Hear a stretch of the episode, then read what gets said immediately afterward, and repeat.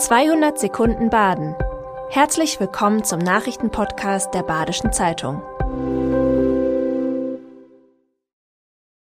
Die Nachrichten am Mittwoch, den 14. Februar. Insolvenzen von Bauunternehmen wie Geri SF Bau aus Emmendingen stellen Bauherrinnen und Bauherren vor große Herausforderungen. Da der Sektor von hohen Kosten und Materialengpässen stark getroffen ist, kommen Insolvenzen zurzeit häufiger vor.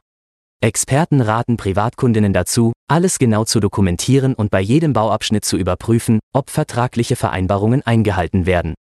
Im Krisenfall sollten Sie dem insolventen Unternehmen kein Geld mehr zahlen, bis die Zukunft des Projekts geklärt ist. Auch sollten Sie keinen Verzicht auf Schadensersatzansprüche unterzeichnen. Betroffene könnten sich zudem zusammentun und juristischen Rat einholen. So verheißungsvoll die Spielzeit der Erstliga-Fußballerinnen beim SC Freiburg begonnen hat, so belanglos wird sie nun vielleicht enden. Immerhin müssen die Spielerinnen wohl nicht den Abstieg fürchten. Nach zwei Niederlagen in der vergangenen Woche schien dieser nicht mehr so fern. Und der Ausgleich zum 1 zu 1 gegen den Tabellenletzten MSV Duisburg ist am Sonntag erst in der Nachspielzeit gelungen. Den Treffer erzielte Janina Minge, sie ist im SC einer der Lichtblicke dieser Spielzeit, wird aber zum Saisonende zum VfL Wolfsburg wechseln.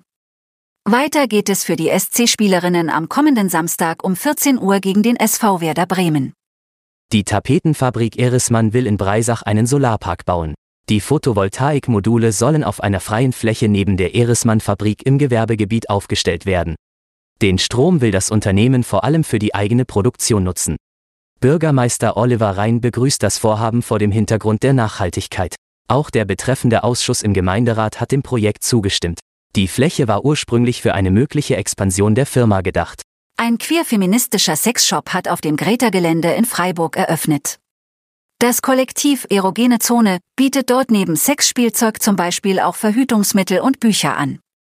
Geplant sind außerdem Workshops zu verschiedenen Themen rund um Sexualität und Beziehungen denn der Laden soll auch als Bildungsraum fungieren.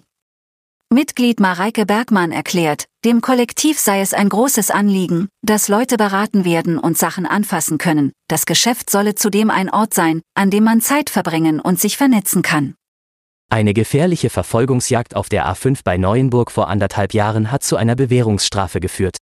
Polizisten hatten damals ein Auto über mehrere Kilometer verfolgt. Der Fahrer stellte sich Tage später der Polizei. Er besaß keinen Führerschein und das Auto war nicht auf ihn zugelassen. Vor Gericht hat der 31-Jährige jetzt berichtet, er habe beim Anblick der Polizei Panik bekommen. Er bereue den Vorfall sehr. Trotz seiner vielen Vorstrafen hat das Gericht den Angeklagten zu neun Monaten Haft auf Bewährung verurteilt, da er sich seit dem Vorfall strafrechtlich nicht mehr auffällig verhalten hat. Zusätzlich hat es ein dreijähriges Fahrverbot und eine Geldstrafe von 5000 Euro verhängt.